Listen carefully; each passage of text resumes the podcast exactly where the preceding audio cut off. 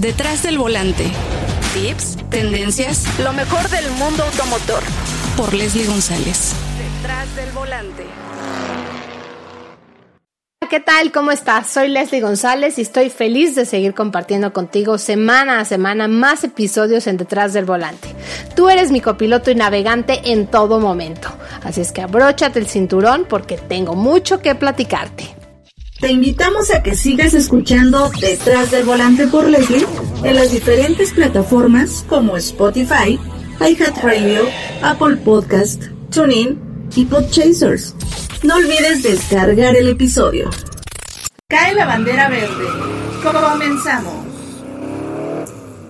Las ventas en línea se ponen de moda y las marcas premium hacen sus programas para hacerte la vida más fácil. Un auto eléctrico lleva el drift a un nuevo nivel. Audi México inicia la producción local del Audi Q5 actualizado para mercados de todo el mundo. ¿Se acuerdan de Chevrolet Tracker? Aquí te cuento que llegará pero con un motor turbo. Hoy toca el turno de famosos del camino, así es que acompáñame en esta nueva aventura para conocer más de los autos.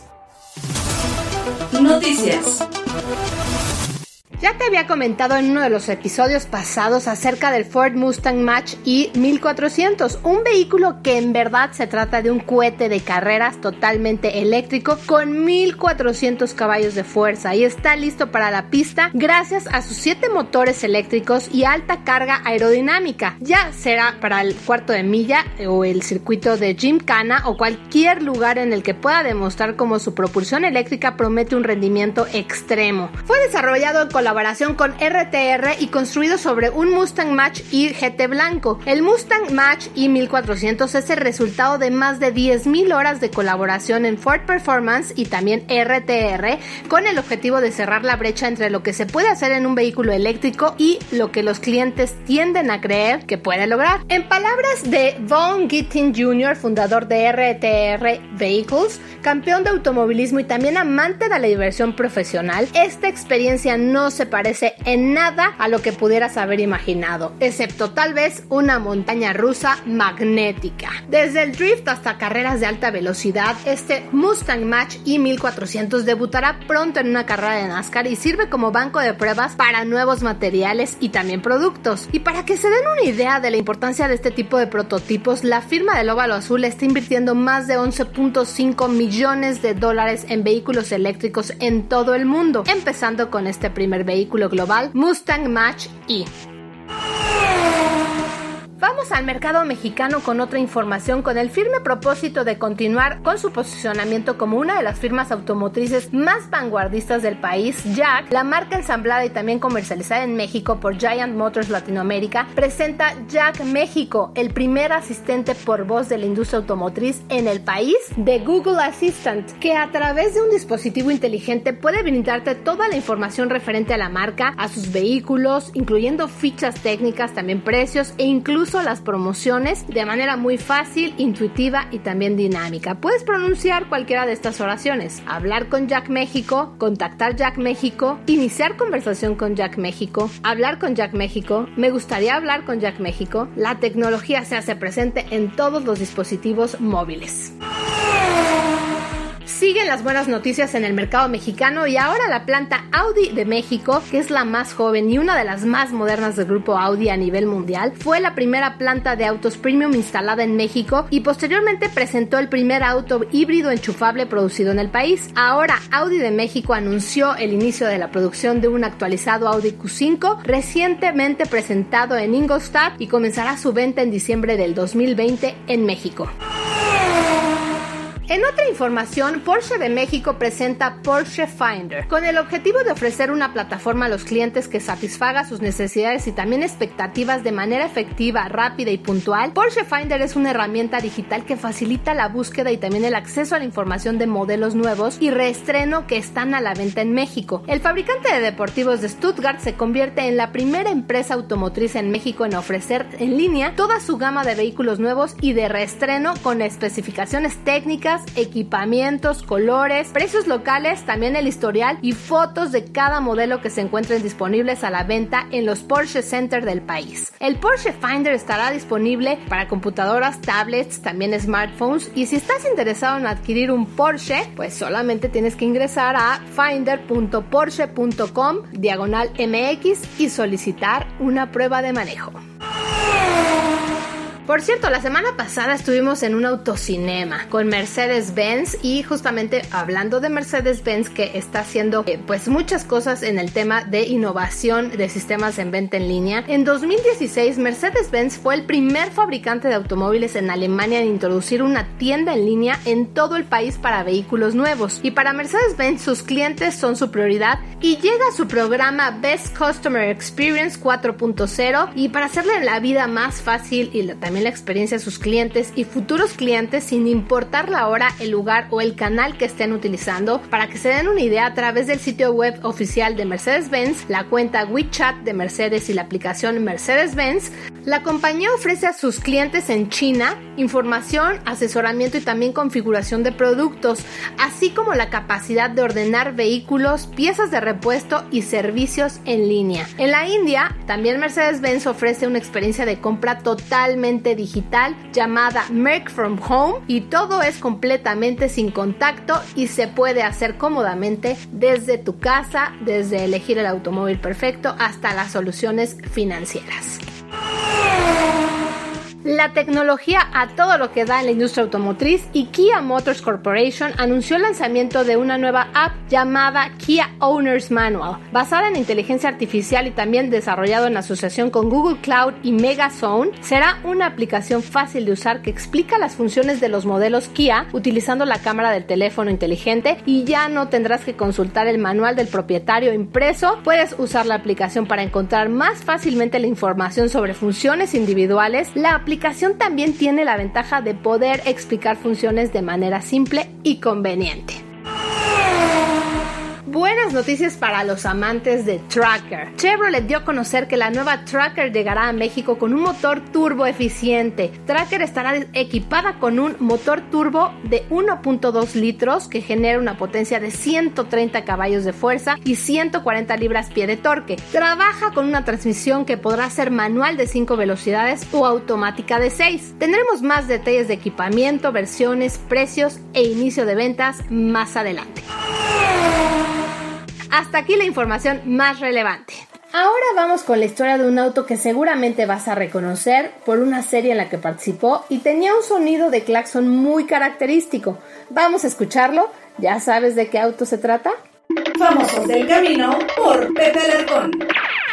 Mi querido Pepe Alarcón, ¿qué nos tienes en esta ocasión? ¿Qué tal, Leslie, amigos? Esta ocasión es muy especial. Hoy te voy a hablar de un auto. Entra en un tema no tanto complicado, pero sí diremos delicado. Primero que nada, déjame decirte que es, aunque nace en 1969, es hasta la década de los 80 que esta década representa momento, el, tramo del tiempo más añorado. Y así como hay personas que son fanáticas de los 60, de los 70, de los 90, este auto es clásico también, General Lee. Ay, sí, claro, la verdad es que el General Lee, la historia que tiene con los duques de Hazard. Exacto, con los, con los duques de Hazard. En aquellos años, los duques no sabían que los duques, pues era, era el apellido de esa familia de la cual trataba la serie. Eran los duques. Ya viste los duques, es hora de los duques. Con estos duques aparecía este General Lee. Es un Dodge Charger RT de 1969, envuelto por esta polémica desde el nombre, de que lleva el, el nombre de un general, general estadounidense estadounidense histórico. Pues el general Lee fue todo un suceso, gran parte de la década de los 80, pero su historia comenzó, como te decía, en 1979. Su boom, podríamos decir, cuando en Estados Unidos la cadena CBS estrena precisamente Los Dukes de Hazard, una serie de televisión que fue transmitida durante siete temporadas con un total de 147 episodios. Siete temporadas. La historia trataba sobre una familia de campo, una familia que vivía en un imaginario condado llamado Hazard, con doble Z Z, ubicada en el, en el estado de Georgia. Y digo imaginario porque si hay una localidad que se llama Hazard, pero es Hazard con una sola Z, allí en Kentucky. Este Hazard de los Duke no, no existía. Bueno, era, era un pueblo rural que estaba conformado por la familia, eh, liderada por el tío Jesse. Tú recuerdas al tío Jesse, este, este viejito bonachón, muy clásicas, pero que se quedaron en la mente de mucha, mucha gente, ¿no? Tío Jesse, eh, los sobrinos que eran, que eran John Snyder, tú recordarás o muchos recordaremos,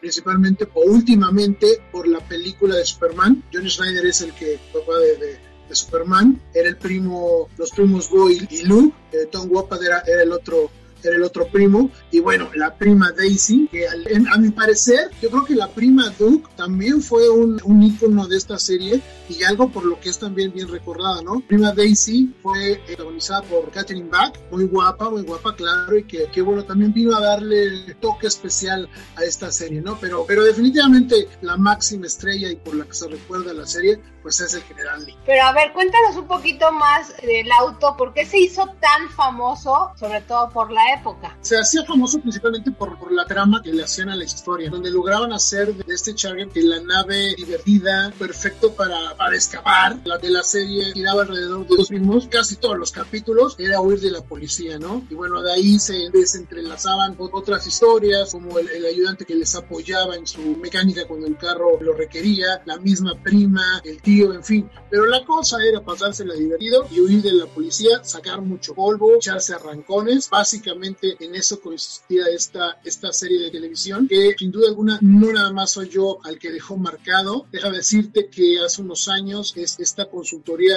Dowski hizo obviamente una consulta en donde les preguntó a los mexicanos pues qué caricaturas, qué series, qué telenovelas recordaban o eran más relacionadas con, con la década de los 80. Los Dukes de Hazard estuvieron por arriba de programas tan simbólicos aquellos años, El Chavo del 8, Siempre en Domingo, series por los años maravillosos de la serie de los de Hazard que quedó marcada en la familia mexicana. Digamos el Dodge Charger de Chrysler. Este vehículo en aquellos momentos pues se venía toda esta ola de los muscle car en donde cada marca pues, está empezando a modificar sus vehículos, a sacar sus versiones deportivas. Chrysler no, no tenía algún vehículo pues que tuviera es, esta capacidad de verse actual, de verse deportivo. Empezaba a salir el el GTO, quiere decir del Mustang de, la, de los 60 y el Charger pues viene a hacer esa respuesta de Chrysler para competirles, para estar a la altura de estos vehículos, ¿no? Influenciado por la NASCAR, la línea eh, muy deportiva, la parte frontal con faros estaban escondidos tras la parrilla, parte trasera que fue reconocida en aquellos momentos por su diseño. Se utilizaron los motores V8 de 230 caballos, el motor 6.3 litros, en fin, utilizaron ahora sí que muchos o todos de los, de los modelos que tenían a su disposición en aquellos momentos. Al principio de la serie no se tenía más dinero, se podía utilizar los motores más potentes, tenía varias características muy suyas de lo que representaba la serie, donde bueno, el auto tenía talles muy sureños. El naranja, que por cierto nunca estuvo en el catálogo de lecturas de este naranja llamado naranja Flame Red, se sacó o se tomó del catálogo de Chevrolet, clásico naranja del General Lee, bueno, son sus puertas eh, soldadas, luego su 0 y el 1. Otra distinción era su claxon que sonaba con estas notas.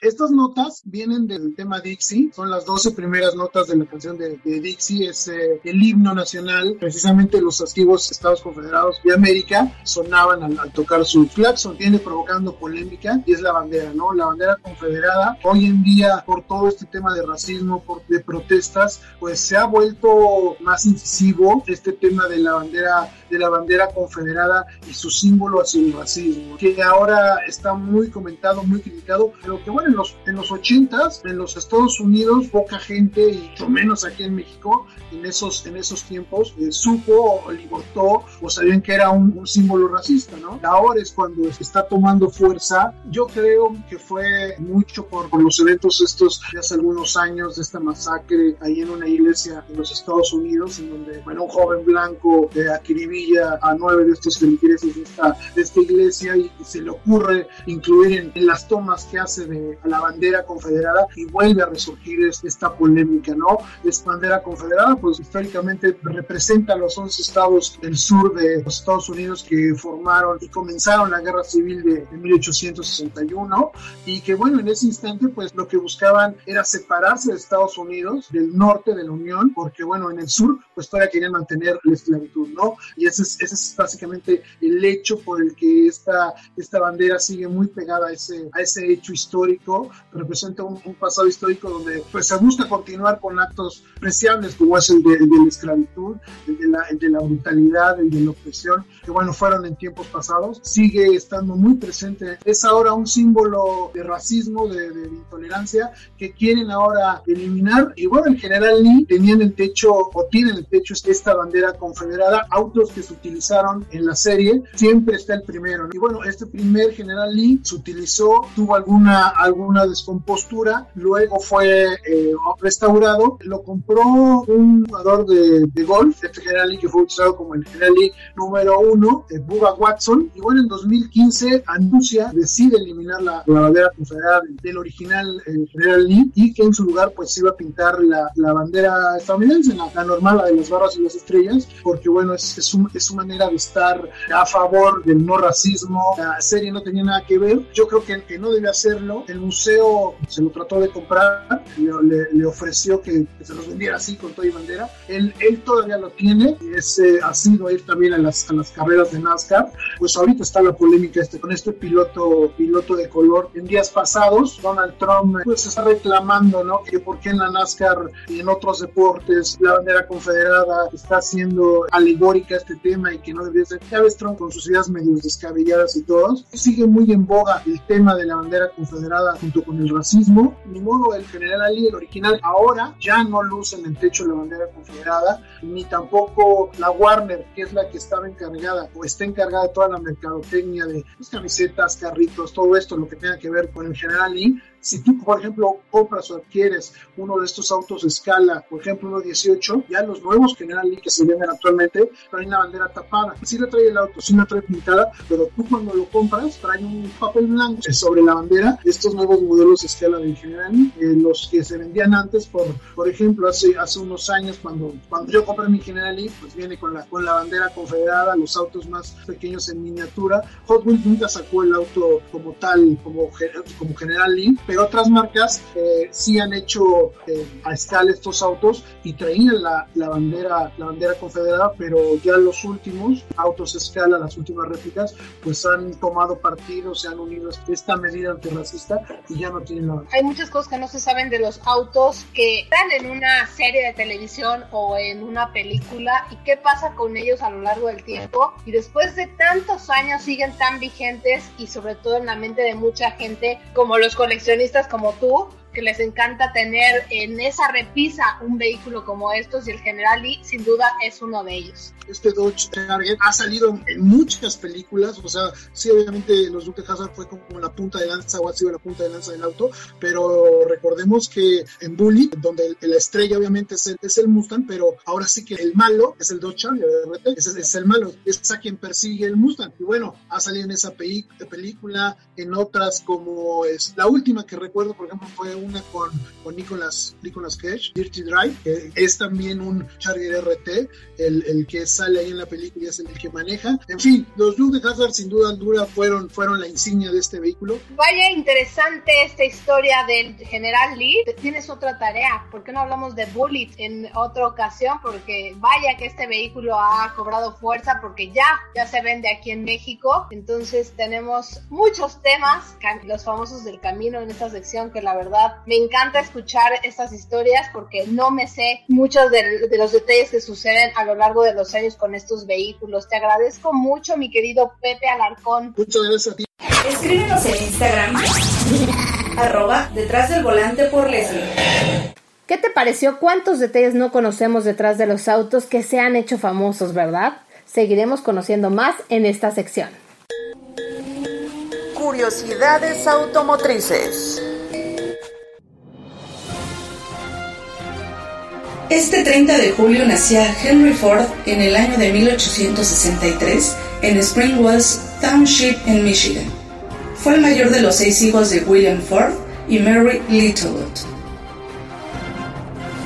El padre de Henry Ford fue oriundo de Irlanda y había llegado a América en 1847, dedicándose a la agricultura y Henry acudió a la escuela de Dearborn y nunca demostró demasiado interés ni en el estudio ni en las labores agrícolas, sino por la mecánica. A los 15 años construyó su primer motor de vapor y al poco tiempo se empleó como aprendiz de mecánico en Detroit, en los talleres de James Flower and Brothers y después en Dry Dock Corporation. En 1882 se convirtió en representante y mecánico de Westinghouse reparando motores agrícolas a vapor. En julio de 1891 consiguió un empleo en la Edison Illuminating Company de Detroit y en sus ratos libres construía en su casa su primer motor de gasolina de ciclo Otto, que estuvo finalizado tres años más tarde. En 1896 Henry aplicó ese motor a un cuadriciclo convirtiéndose en el primer automóvil que circuló por las calles de Detroit. Para agosto de 1899 Ford dejó su empleo en la Edison y fundó junto a otros socios la Detroit Automobile Company, de la que fue director técnico, pero la compañía quebró un año y medio después.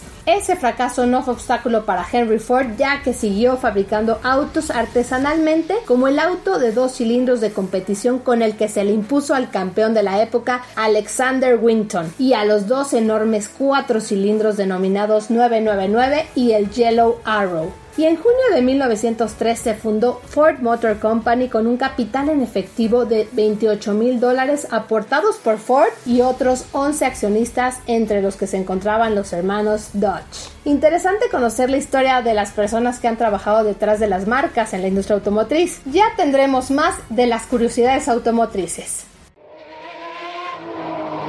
Cae la bandera cuadros en detrás del volante.